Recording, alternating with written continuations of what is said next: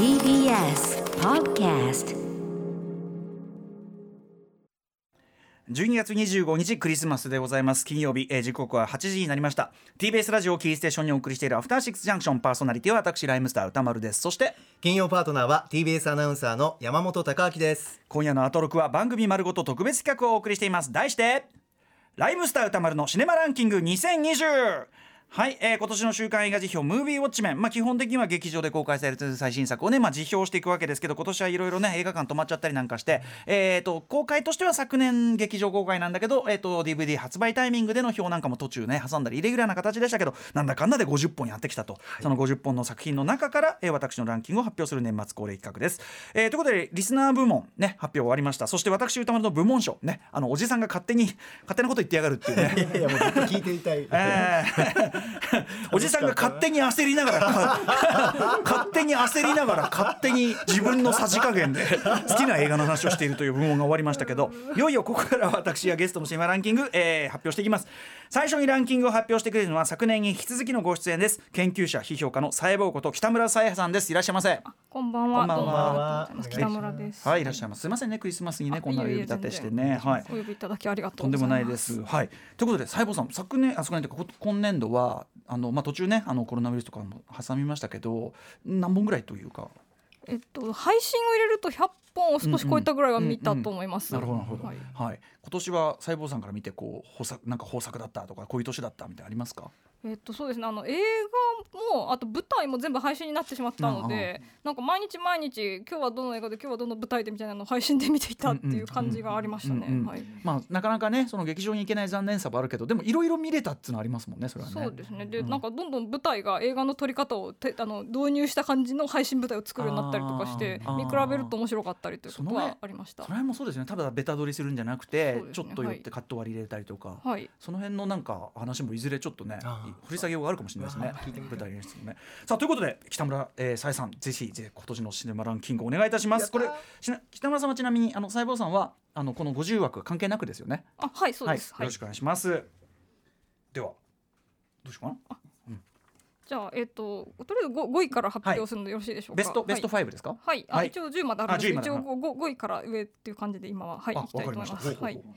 はい。えっ、とで5位なんですけどこれ多分見てる方どなたもいらおられないかもしれないと思うんですけど「フロート・ライク・ア・バタフライ」っていう。フロートライカーバタフライ。はい、という映画がありましてでこれ公開もされてなくてうん。多分コロナウイルスのせいでこうあの一般公開買い付けとかもされてないと思うんですけどアイルランドの映画で、うん。あのトラベラーっていうあの非定住民ですね。あのなんかジプシーとかロマンとかって言われてる人たちに近い、あはい。の非定住生活をしてる人たちがアイルランドに住んでるんですけど、はいあのスナッチっていう映画ありますよね。あのええ。ガイリッチーの、スナッチのブラピの役が、なんかすごい全然あの分かりづらい英語をしゃべるええボクサーの役ありましたけど、はい。あれあの Irish Traveller だと思うんですよ。っていうその人たちの暮らしを描いたものでボクシングの映画なんですよ。 Float Like a Butterfly ってあの蝶のように舞うっていう。ああなるほどであのモハメド・アリの言葉だ。はい。でなんかトラベラーの女の子がそのすっごいモハメド・アリに憧れてて、ボクシングをやりたいんですけども、うん。まあ、女の子だからってことでボクシングやらせてもらえないっていう様子を描いた作品で、あまうん。あ、アイルランドのすごいあの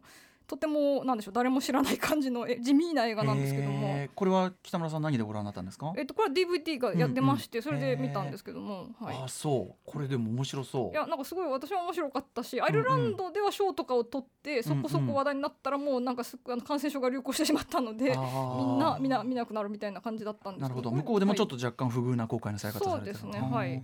フロートライカーバタフライ。わかりました。ちょっと僕も輸入 DVD とか探してみます。はい、はいでは続いていきましょうか、はい。であの4位が、えっと、ペイングローリーです。ペイングローリーはい、えっとこれあのこれはあのペドロ・アルモドバルの、うん監督の映画なので、うんうんまあ、ご存知の方も多いと思うんですけども、うんあのアントニオ・バンデラスが主演であのなんかこの結構割とおそらくはあの監督が、うん。あのと重なる感じの病気になってしまった映画監督の役で出てくるんですね。であのまあそそれで結構これがあの割とストーリー・オブ・マイ・ライフとかと似た構造の話なんですよ。あのなんか、えっと、アントニオ・バンデラスあの演じる映画監督の、うん。えまあでもちょっと結構結構ネタバレになってしまうんですけれども、うんうんあの現在と過去みたいなものがどんどん交錯して、あのでお母さんの役があのペネロペ・クルスだったりとかしていろいろあるんですけども、そういうのがあの現在と過去が交錯して出てきて、はい。最後にそれがつながるみたいな構造で、うん。あのなんでしょうその監督自体自身の人生と今く今、病気で悩んでる苦しみから解放される様子みたいなのがとても丁寧に描かれている作品ではい。まあ、あのししっとりした感じの作品ですけども、ただあのポアルモドバルなので結構笑うところもちょっとあったりとかはするんですけれども、うんあとバンデラスの演技本当素晴らしかったですねこれは。あ、はい。なるほど、えー、ペイングローリーねペドロ・アルモドバル。はい。これ見てなかった。はい。さあということでこれが4位。はい。でえっと、3位がこれ幸せへの回り道。これなあ 評判高かったけど見えてないんだなはい、はいでこれなんかこれもあんまりなんかちょっとあのもう宣伝があの地味な感じで終わってしまった上に、うん。タイトル側からどういう話だか全然想像がつかないんですけれども、うん。うんはい。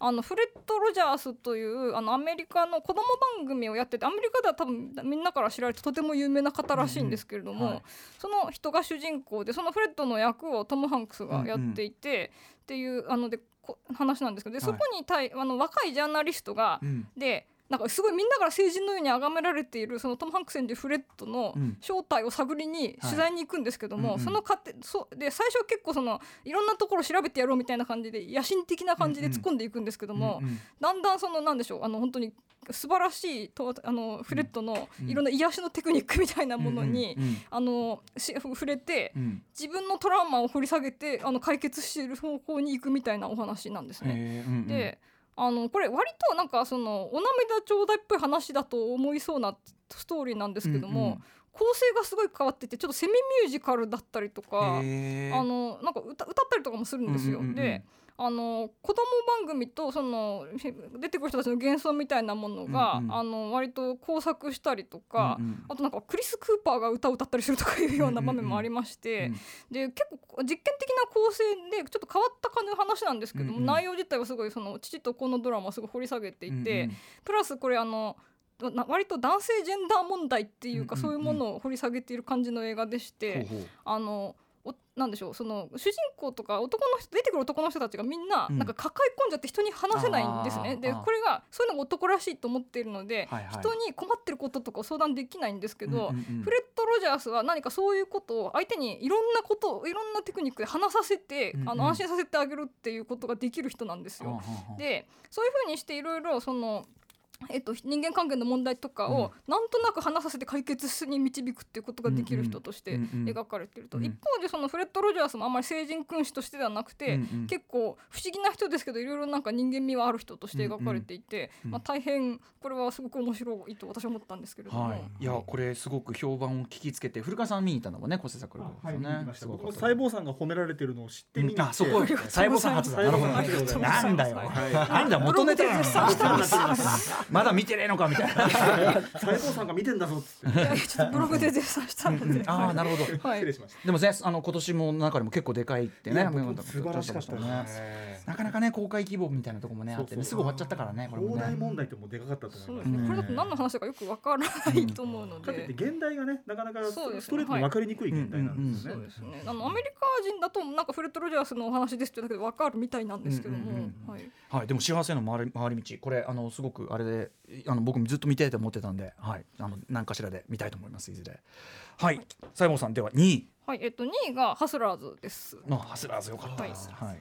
であのこれ私あのちょっとこ今年このこちらの番組でもお話ししたように、うん。バーレスクとかがすごい好きで、うんうんいつも言っててあの、はい。これハスラーズはストリップティーズとあとあのポールダンスとかが出てくるんですけれども、なんかストリッパーを撮った映画ってたくさんあるんですけども、うんうんポールダンスをちゃんと撮ってる映画ってそんなにないんですよ。あのなんか単にセクシーに踊るだけみたいにポールダンスを撮っちゃうので。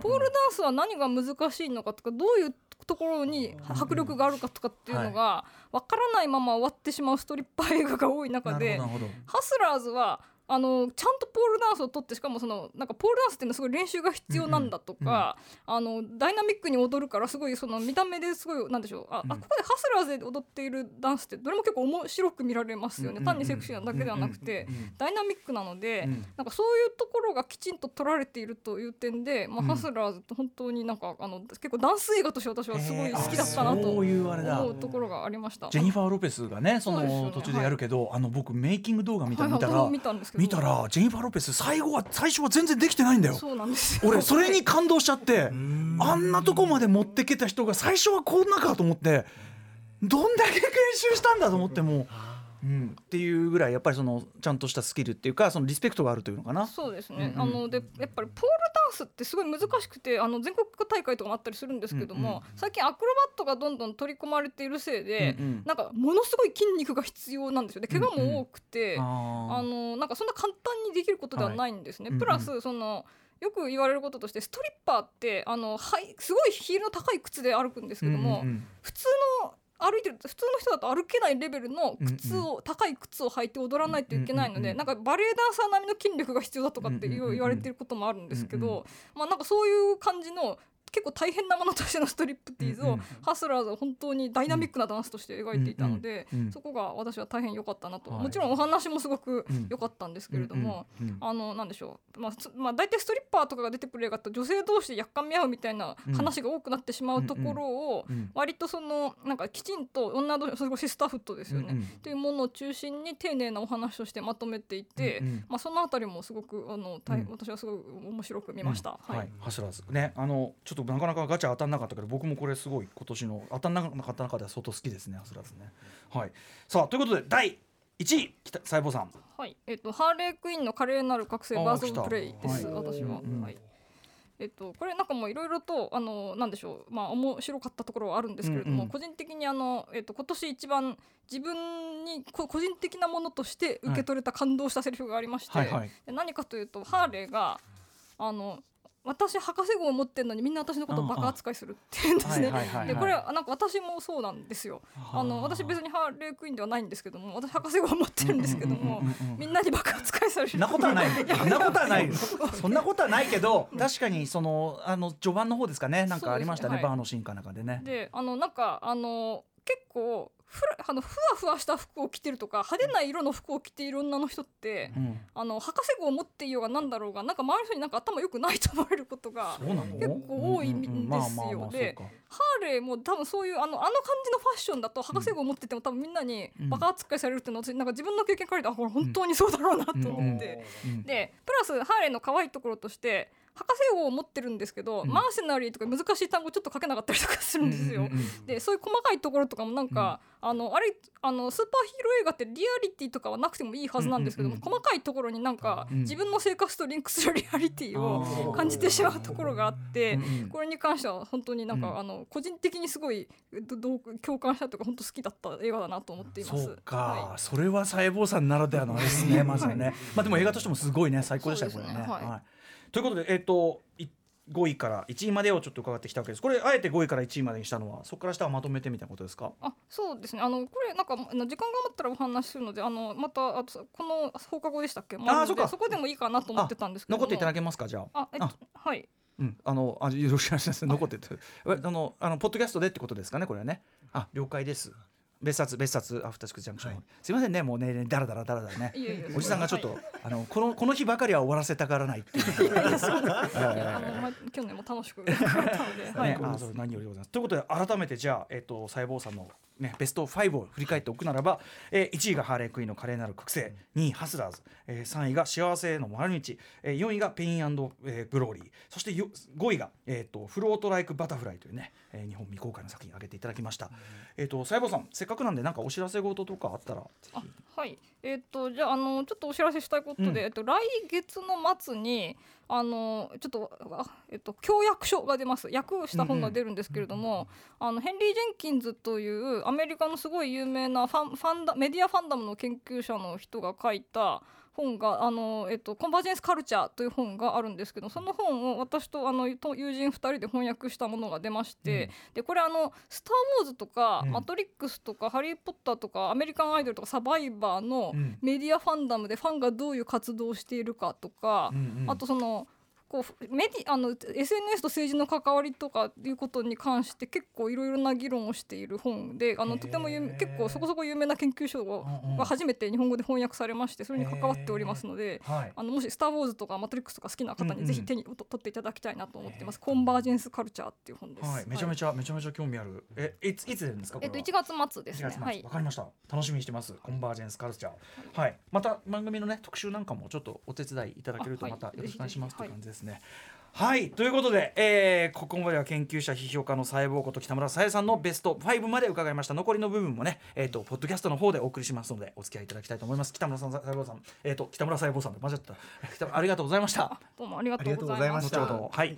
ということでお知らせの後はなんと山本貴明アナウンサー、ランキング発表1位は決まったのかな？あんまギリギリ迷っわかるわかるよ。ギリギリまで ギリギリまでやる。1位と2位で迷ってます。あるあるあるよ。あるよ。はいすいません。俺みたいな言い訳の場もないしね After Six Junction. なんかその映画に順位はつけるべきじゃないからさ小さくこう飛んでるのが嫌じゃない？言うなら言えよっていう返しがすごい。こ心の声みたいな感じが。さあということで、えー、細胞さんに続きましてランキングを発表してくれるのは？はい金曜パートナー山本貴明です。お時間いただきますはいえっ、と高木はあれですね、あのこの50本の枠の中から選んでいただくわけですね。そうですね。歌村さんが評論したはい。50本の中から、毎週ね律儀にちゃんと見ていただいて本当に嬉しいですよ。楽しかったです。お疲れ様でした。うんありがとうございます。こちらこそ。えー、で50本中何本ご覧になったんですか？あ50本です。あーすごい。はい。もちろんでございます。もう本当に。はい、といったあたりじゃあ高木はどう来るか。いや読めねえな。読めねえいなやー1位と2位だけものすごくさっきまで迷ってました1位か2位かがでこう迷ってるそうですね。あー面白い。はい。さあということで山本アナじゃあ発表お願いします、はい、一気にとりあえずランキングを、一気に。一気にえー10位からいきます。えー山本のおシネマランキング2020、10位はアンカットダイヤモンド、お9位は透明人間、おー。8位は異端の鳥、おー。7位はボーダー。2つの世界、そして6位はグッドボーイズ、はいはいはいはい。5位リチャード・ジュエル、おおすごいね、4位1917命をかけた伝令、いいね、うん、3位ミッドサマー。2位パラサイト半地下の家族。1位ブルータルジャスティスでございますそれでいいのか高木よっていう。ああそう。でもエスクレイグ・ザラー好きとしてはこれはやっぱりね、はい。もう見れば見るほどなんですよね、ん。もう見れば見るほど味が出てくるっていうか、はいはいはいもうやっぱりエスクレイグ・ザラさん大好きですね、ああいいですよ。他の作品含めてもう大好き。もうう結局1位。結局1位なの。じゃあ1位の前にじゃあちょっと10位から順番にね伺おうじゃないですか、あそうにしますか？あ個人的には、えっと、あ1位から1位から1位からどんどんどんどんちょっと行こうかなと思って。じゃあじゃあショッ時トガンサファリ流してこれいいですか？ありがとうございます。やっぱりもうバーッと歌丸さん評論した50本ええ。を題名を見た時に、はい。い、やもう一回見たいなあのシーン印象に残ってるなっていう映画、まずランキングの候補に挙げまして、でプラスやっぱり今年も食事で引っかかってるやつ食事。やってやっぱりこう上位にランクインしてます、ショえこれえっ、とねドラッグドアクロスコンクリートことジャブルータルジャスティスの食事シーンといえば、もう最高。まずブルータルジャスティスはもうこのとにかくドライな空気感がもう大好き、もうそこがもうその中に素晴らしいユーモアがすごいじゃないですか,、はい。確かに確かに。最高で映画表の中のリスナーの方も言ってたのかな？そのなんていうんですかね？真顔でボケてでもツッコミがないみたいな、あのコンビがもう愛してやまないですよ僕、あのねメル・ギブソンとねあのあれがさあのビンス・ボーンが車の中でね、ブレッドとトニーで。間が間をたっぷり取ったボケだから。ねたっぷり。もう BGM がないのも最高なんですよ。脚色がないっていうかそこに、で僕松本人志さん好きなんですけど芸人の、はい。はいもうあのなんかこう笑ってはいけない感。シリーズの感じがもうずっと僕笑っちゃうんですよね、その世界が大好きで。で中でも食事シーンがもう絶品もう大好きなの。今年の中で一番好きな食あ事シーン。あそう。もうなんといっても張り込み中のあのトニーの食事シーンですよ、チキンをね、もうチキンクリスプ。うん。もうちょっといいですか？じっくり宇多丸さん伝えていいですか、えーいいですか？もうあなたの時間だよ。まあ、まずもう愛してやまないのがあまず画角なんですよ。画角。うん。車の正面から撮ってるじゃないですか、んうん。で暗がりで、ええで向かって左にブレッドで、はい。右にトニーが映ってて。あのバビンス・ボーンがね、はい。で車に対して少しトニー寄りトニー寄りの斜めから撮ってるんですよ。うんうんうんうん。でトニーが食べるんですけど、はいはいでトニーの様子がそれの画角でよくわかるし、ん。もうブレッドがトニーに比べてちょっとわずかに奥に映る画角なんですよ、もうそれがね絶妙な面白さを生んでると僕は要は思うんですさそのメルギブ側は、はい。まあ正直だからくせえしうるせえし あのとにかく引いてんだよね。引いてる。心も距離も引いてるん。ですよちょっと画角の中でね。でしかももう抜群な暗がりから絶妙な表情を浮かべてるんです。あじゃあちょっと暗いから、はい。そうか表情が全部見えじゃなくてか。はい。そうなんですよ。だからブレッドが絶妙な役割を果たしてる。もう2人セットで最高なんですけど、とにかく面白いしとにかくもうトニーもブレッドも可愛いしとにかく美味しそうだし、とにかく2人の関係性人間性もよーくわかる。食事でもう絶品もう繰り返し何度見たことか。あの二人ってさバディですすんごい仲いいことはもうはっきりわかるのに 言葉上はさ基本的には罵り合ってしかいないよね。そうなんですよ。おめえくせえぞとかさ。そうなんです 後腐れない感じ。しかもあの空気感。最高。でまずこの食事シーンなんですけどブレッドがあの買ってきた、まあ、車内でアルミホイルで包まれたこうあのチキンクリスプっていうか、ええなんかちょっとそういうのを食べ出すんですよね、で一口食べるごとにもうまず音咀嚼音、これも最高。ちょちょっと外側のクリスピー感も多少伝わってくるような音だったかな。ものすごいわかるです、バリッバリッバリッザクッザクってものすごい心地いい音、でこれがもう BGM なしでしっかりこう響き渡ってる車内。俺はやっぱ音聞きたい密から。閉感。音しっかり。僕大好き食事の音が。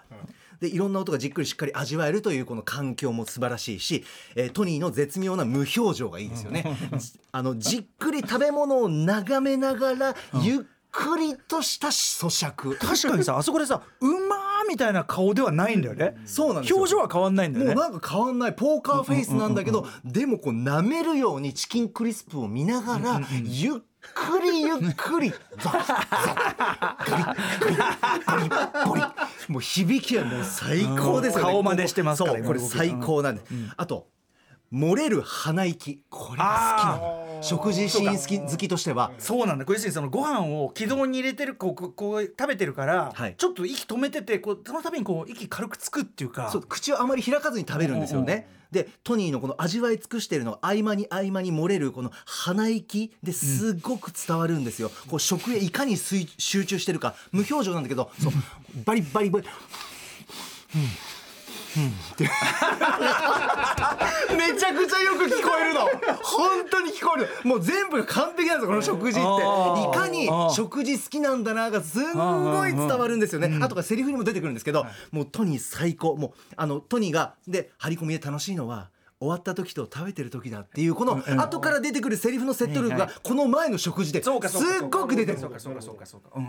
最高。トニー最高と思って。であとトニーの食べ方。これも好き。うんうんすっごく上品なんですよ。あ実は。トニーって神経質で上品で気にしいっていうかそういうところがすごくわかるんですよね。あの鼻息燃えるってことはそれだけ口を開けて食べてないというこのしっかりと行儀の良さがわかるしうんあと食べ終わってないのに途中でこまめにナプキンで口拭くんですよね。確かに確かに。あの食べ終わってないのに途中なのに気になるっていうちょっと神経質さもわかるしあと食べてる最中に奥のあの歯の間に何か引っかかったのか要するに口を開けないんだけど舌で舌ベロでそうこまめに口の中をこうなんていうのうんうんうんうんってこう掃除しだしてる感じ。あのトニーのきっちりした性格っていうか 食事中なんだけどすっきりしてたいみたたいな。だそれそれにより食事全体の時間は伸びるため やっぱ奥にいるメルギブはもうよりこうまだえ？え？そんな時間かけて食うチキンみたいな。それの最高のコメントが最後にやってくるんですよね。ブレッドのね。でこのトニーのこの性格が見て取れて嬉しいっていう食事でもあるしやっぱりそうするとあやっぱミントタブレットを人に勧める人だなっていうのはすごく説得力になるんですよね。ブレッドに車内のこもった空間の中でまあブレッドタバコ吸うじゃないですか。ええ。だからこうタブレットああ2個2粒食べろ2粒みたいなくだりもああ分かる分かる。言いそうな人だ。確かに言う人だって思うんですよね。あと何と言ってもさらにこの食事シーン。マイ塩での味変。もうこれが最途高中でねやおらね。どあれどっからったらダッシュボード入れてたもんね。やおらこう塩を取り出して。無表情。うん。でそれかけてる時のあのやっぱりメルギー側のブレッド側の「えマジ?」っていう。チラッと見るチラッとこうちょっと表情変えない。表情変えない。表情変えないでこう見て。でそれを見ながら見て止まってるから「嘘だろ」っていう。そこでは何も言わないですよメルギブが。ブレッドが。何も言えずにまずチラッと見るっていう。このマイ塩味変最高ですよね。不意に取り出す時も大爆笑。僕何回見ても爆笑しちゃう、まあ最高だね最高最高なのね。美味しそうだしな。美味しそう。まずは音が素晴らしい。これも。塩をあのマイ塩をシャカシャカシャカってそんな音。かける音もしっかり聞こえるのこれ何回も見てももう最高なんですけど。そこをちゃんとやってるからなんかさ、く口の中で俺らが想像する味もしっかり味変されてるよね。ってくるんですよね。食感も伝わってるし音でね塩の音もあるし。みんなさブルータルジャスティスってグルメ映画って思ってる バイオレンス映すみません今年も偏ってすみません。塩はねこれね6回鳴らしてかけてるんですよ。シャカシャカシャカシャカシャカシャカ。これ6回シャカシャカシャカシャカシャカシャカスッとこうしまってこの回シャカシャカシャカシャカシャカシャカ。で最後にバクッと食べてバリバリバリバリバリバリうん。うん。うん。うん。うん。で最後にもうもう鼻息まあ飲み込んだ。そうそうそう飲み込んだこの最後に満足したっていう最後のフィニッシュの一声も本当に聞いてほしい。本当に食べる人好きだなってすごくわかる、もう最後のフィニッシュも最高ですよね。もう愛してやまない。で最後にすかさず食べ終わったなってトニーが食べ終わったなって、はい。こうやってね最後こうゴミこうやってやってね。ゴミゴミアルミホイルシャシャシャシャシャシャってやっててでまだ口の中にまだ入ってるんですよ。うんうんうんってトニー食べてる。で最後ブレッドがあもう食べ終わったんだなと思って衝撃の一言で。お前のその音と匂いに匂いに98分8分間もさらされたんだと。ようやそんなに食べてたのが分かるわけですよ。ようやく終わってくれた感じだそうそうそう、このシーンは途中から始まってるんでもうこのセリフで分かると。もう最高。すごいなって。だから一個一個何個食ったか分かんないけどあれはだから一個目じゃないんだろうねじゃあね、そうなんですよ。もう大量にゆっくり食べてたんだまあ、な、98分ではその誇張じゃないのならばね。そうなんですよ、うんうんうん。で食べるのは好きだっていうトニーが言ってでその後にボソッとまたブレッドが「ありだってもっと早く食うよ」で終わるんですよ。そのシーンね。そう。2人はそんな感じ。そのボソッという感じもたまらない。だからもう音もキャラクターユーモアギュッと詰まったもう最高の食事シーン。いやーそう。あー最高。これでも本当ね皆さんその結構長いんだよねそのねブルータルジャスティス。長い中でのその長さがいいのよ全部が。でもこだからやっぱそのさ映画会社がそのカットしろっていうのをクレイグエスクレグザーが絶対ガンとして断ってで非常に不遇なね感じの扱いになっちゃったんだけどやっぱそのこのシーンとかも間が大事だからね。大事。BGM なし、うんうん。ゆっくり見せてる感じ、ん。あと食事シーン好きとしてはこの映画何がいいかっていうともう日本語で言うと「クソ」っていう代わりに「アンチョビ」っていうじゃないですか。ね。その感じも風土的にはいいですねトアンチョビ。トニーのその口癖がしかもさなんでアンチョビなのかの話はしないからねただの全くただの口癖だからね。そう。あのいい温度で言うんですよまたね。アンチョビじゃない。アンチョビ。アンチョビ最高です。もう大好き。もう見てほしい。1位ブルータルジャスティスティスでございました。美味しそうな映画でしたね。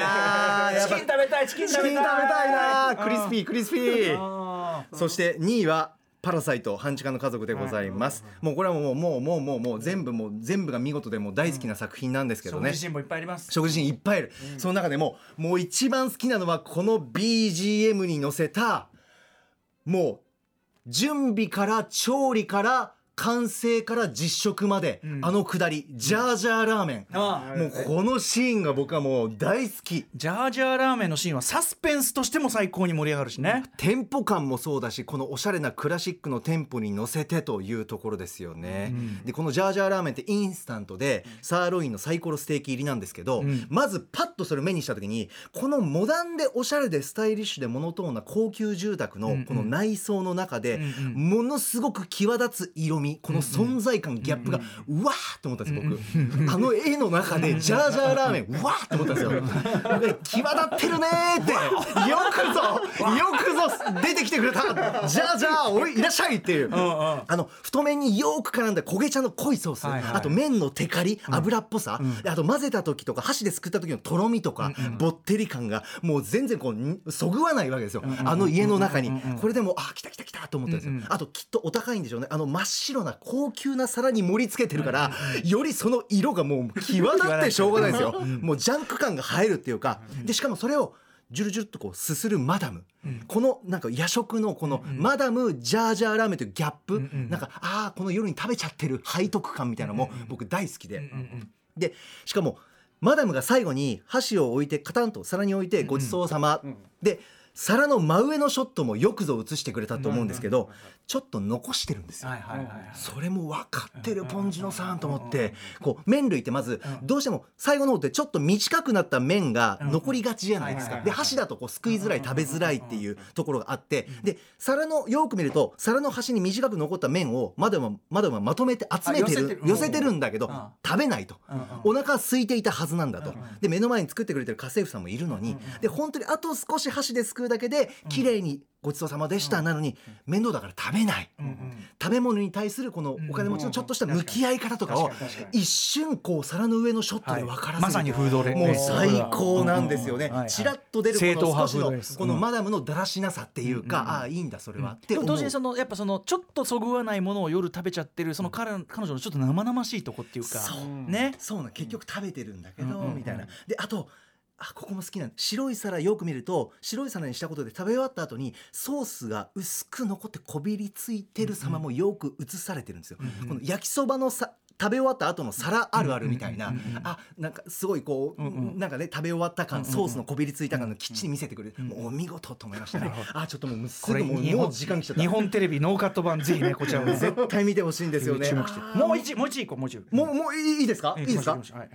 あえっ、とね3位はミッドサマーです、ミッドサマーなんですけども大自然の中で青空陽気な昼下がりの明るさでずっと不穏さ。これ大好きなんですけどでもフード的に言うと黄色いドリンクが最高。黄色いドリンク作りが最高です、もうなんか3分クッキングのようなテンポで、こうあの怪しいこう屋外調理、うん。あそこのシーンが大好き、あのそのさ手前のところでほらあのさあいつがさボーイフレンドが飲まされるさ、惚れ惚れ惚れ水っつうかさあんじゃん。あの作り方とかもあるからさ、なんかそのガサガサってかき混ぜてさそうですそうです。その何入ってんだかなっていう。そうそうそうそうそう、うん。あのねシーンが本当に忘れられない。ダンス大会に臨む前に飲まあむドリンク。ちょっと多少麻薬的な効果もあるのかな。そうですよね、うん。あのねすごく不思議だったんですよね。なんかこう調理音とかもすごい心地よく聞こえるし音が。でも色味は歌丸さんおっしゃるように黄色とかなんか赤色のなんか変な植物的なのがすごいすりつぶされている音とかも最高だし見た目も気持ちが悪いんですよね。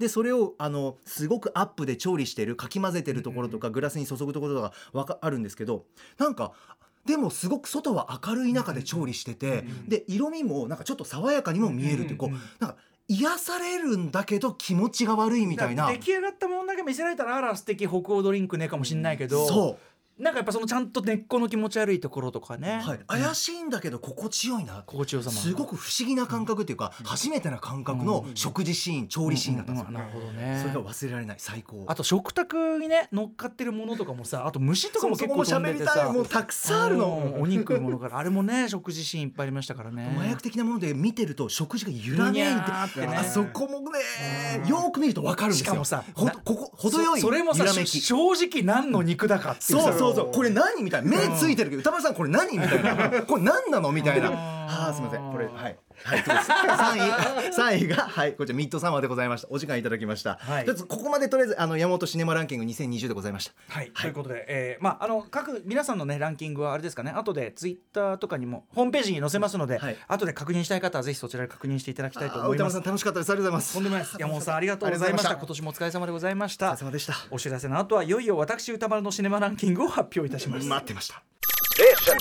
After Six Junction.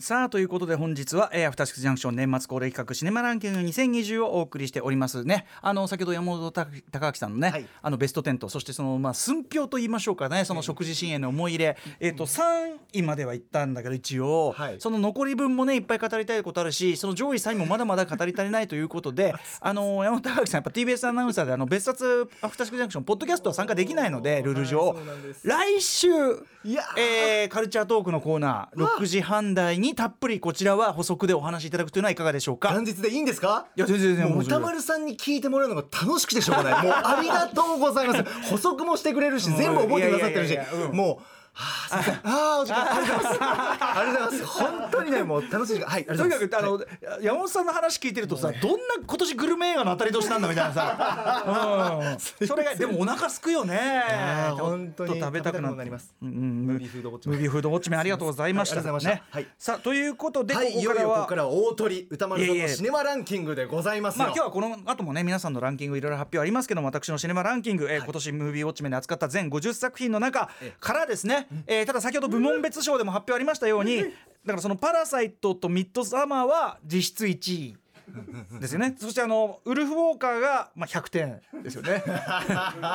そういうろそれ,、それそれがあるよっていうことです。思いを持ってらっしゃる。100点とか1位があるっていう中でのえあのベスト10の発表だというふうに。歌丸さん発表の仕方はまたどうしますか？どんな発表はですね、えーまず10位から6位まで下位の、えっと5位を発表した。っていうのはね上の5個はええ。割と固まってたんでは。い、下ですごく悩んだんですよね。なるほど。はい。えーあのね皆さんのその投票とかに比べてもねやっぱり今年はすごいぼ俺僕自分っぽいなっていう感じになってるかなと思いますけどね。んも。楽しみにしてますよ。さあでは行ってみましょう。第10位から6位までの発表をいかせていただきます。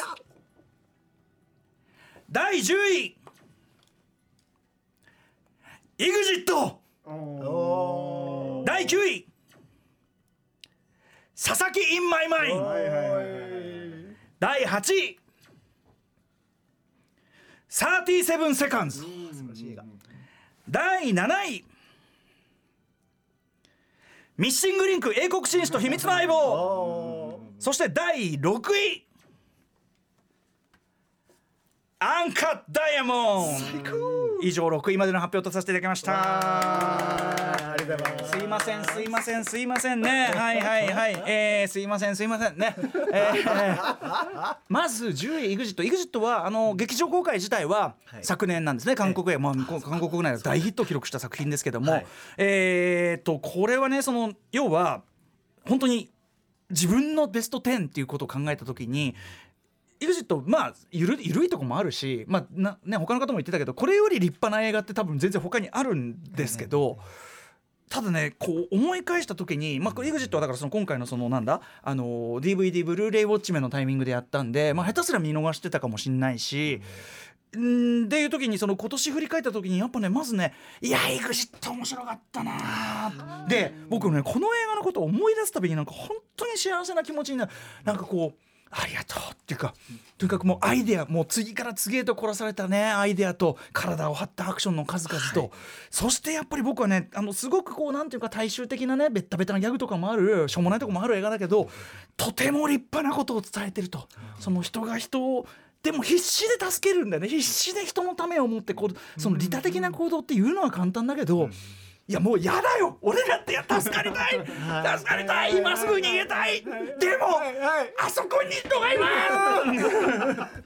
あそこに人がいます。もう爆笑しながら僕は結構 あそこの一場面でああ俺心の一本もう多分あの生涯にわたって僕は EXIT は思い出してはほっこりするこんな映画があるっていうだけで素敵だなと思える、えーそんな一作でございまして、まあ、今日昨年あの公開枠をね全部外そうかと思ったんですけどどうしても EXIT だけは外せなかった、はい、これを外すと自分のベスト10じゃなくなっちゃうっていう感じで入れさせていただきました。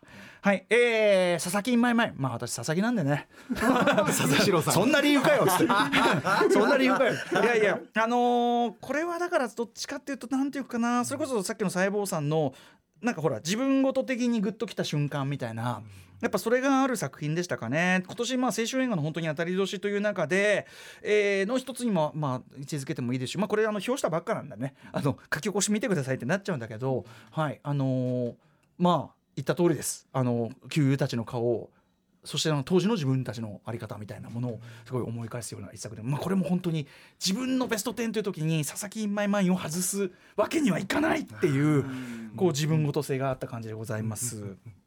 えーそして、えーっとなーと8位37セカンズですね。これはもうね、えっと、今年前半にまあ称したあれですけどもうその時点であこれこれもうその時点では37セカンズが今のところ1位だなくらいにずっと思ってて、はい、あのもうトップに来るのはもう間違いないなという作品でこれもだから今年のベスト10作る時に37セカンズを外すという、えっと、選択肢は全くなかった。多分さっきの部門別でもえっと多分いなんか言ってるの一番多いんですよね。要するに37セカンズはベスト10に入れることがわ決めてるのにそれでも部門別でもなんか外すわけにいかない要素がすごく多かったっていうか。私も入れたかったんです。大好きな映画です。最高ですよね、はい最高でしたうん。あのとにかくこの光さん、えーね、監督さんねあの拠点としてはロサンゼルスでやってらっしゃるということですけどさまざまな、ね、オファーももうすでに殺到しているようですし多分これから世界的に光さんめちゃめちゃ評価さらにされていくんじゃないかなということで、はい、あの僕はこのね長編デビュー作ちゃんと評価したぞということを、はい、言っときたかったみたいなのもありますかね。えミッシングリンクもね、はい7位もこれもやっぱり自分のベスト10なんだっていう時にいやいや文句なしにもうよくできたよくそのちゃんと作られた作品ですけどあのまあライカ作品なんでね、一定のライカクオリティあるわけですけど特にこの作品はほら莫大なその制作費をかけて作ったにもかかわらずまあ大こけしてしまって、えーしかもコロナ関係なくねあの大こけしてしまってっていうこうまあなんか悪名みたいなところが立っちゃってるんだけど、まあもう全瞬間これぞ映像作品を見る幸せというか、ありがとうっていうかね全瞬間眼福だし感謝だしみたいな感じであとまあそのなんていうかな作品としてのねその意識のアップデートというところを、まあ、男性サイドしかもそのおじさんサイドというかねあの古い考え方をに持ったおじさんサイドのアップデートを描いているところでやっぱりまあそこも一言ではない部分でもありまして、はい、うん自分事としても捉えるところもありましたしとにかく文句なしのねあのだ一本である上にそのちょっとかわいそうな境遇とかも含めてじゃあ俺が押さなば誰が押すと、はい、いうところで押ささせていただきました、えーミッシングリンクでございます。そんでもって、えー、第6位アンカットダイヤモンド。これははいアンカットジェームズです。これはですねあの私、えーダンダニエル・ロパティンさんのねあのサントラがすごく印象的なねこれやっぱりサフディ兄弟といえばこのねダニエル・ロパティンさんのこの、えー音楽というのは非常につきものなわけですけどもあのーサントラ買ってしまいましてあまりに好きで、これのこのアナログ版しかも、アナログのこれいけすぎじゃね？これ。素敵なジャケットですね。かっこいい。白黒でどんどん真ん中に映ってる。もうだからこれもう今もリビングのすごくこう目立つ場所にずっと飾ってるんですけど、はい。あのーまあ、サフディ兄弟がですね、まあ、それ前のね、あのーなんていうかなちょっとどう評価していいのかを測りかねてたとこがあるんだけど今回のそのアンカット・ジェームズアンカット・ダイヤモンドであの完全にそのサフディ兄弟がやろうとしているこれ村上村山明さんもおっしゃってましたけどなんかこう今までの映画にない、えーバランスの新しいその映画の語り口みたいなものを捉えてだってあんこんなクライマックスある、何この映画？もうだからあとこれもさ始まりとエンディング。何これ？何？わかる。まあネットフリックス配信ね作品ということもあって、まあ、今年のねその配信しか見られないという状態の中での新作ということもあって、まあ、非常にこ僕の中で今年の記憶っていうのとすごく結びついてるところもあるしあのーやっぱこうこれも外す選択肢はないという感じでアンカーとダイヤモンド私6位に入れさせていただきました。はいといったあたりで、えー5位まで来ましたね。あ6位まで来ましたね、はい。上位5位、えっと、上位5位は比較的硬かったっす。ですもぐに決まったというはい、この5位だけはもう、あの顔、まあ、順番を変えたりはちょっとしましたけどベスト5うん、ベトップ5はこれなかなか僕的にはこう考えは変わらなかった感じですねこれはね。はい、えー、ということで私私歌丸ですよ。いいですか？私歌丸ですよ。個人的な？はい、えー、パラサイトミッドサマーは、えー、と別枠実質1位。ウルフ・ウォーカーが100点。すごい。丁寧にありがとうございます。言い訳がすごいやいやいやということで上位5位の発表をいきたいと思います。よ第5位。燃える女の肖像第4位。ブックスマート卒業前夜のパーティーデビュー。第3位。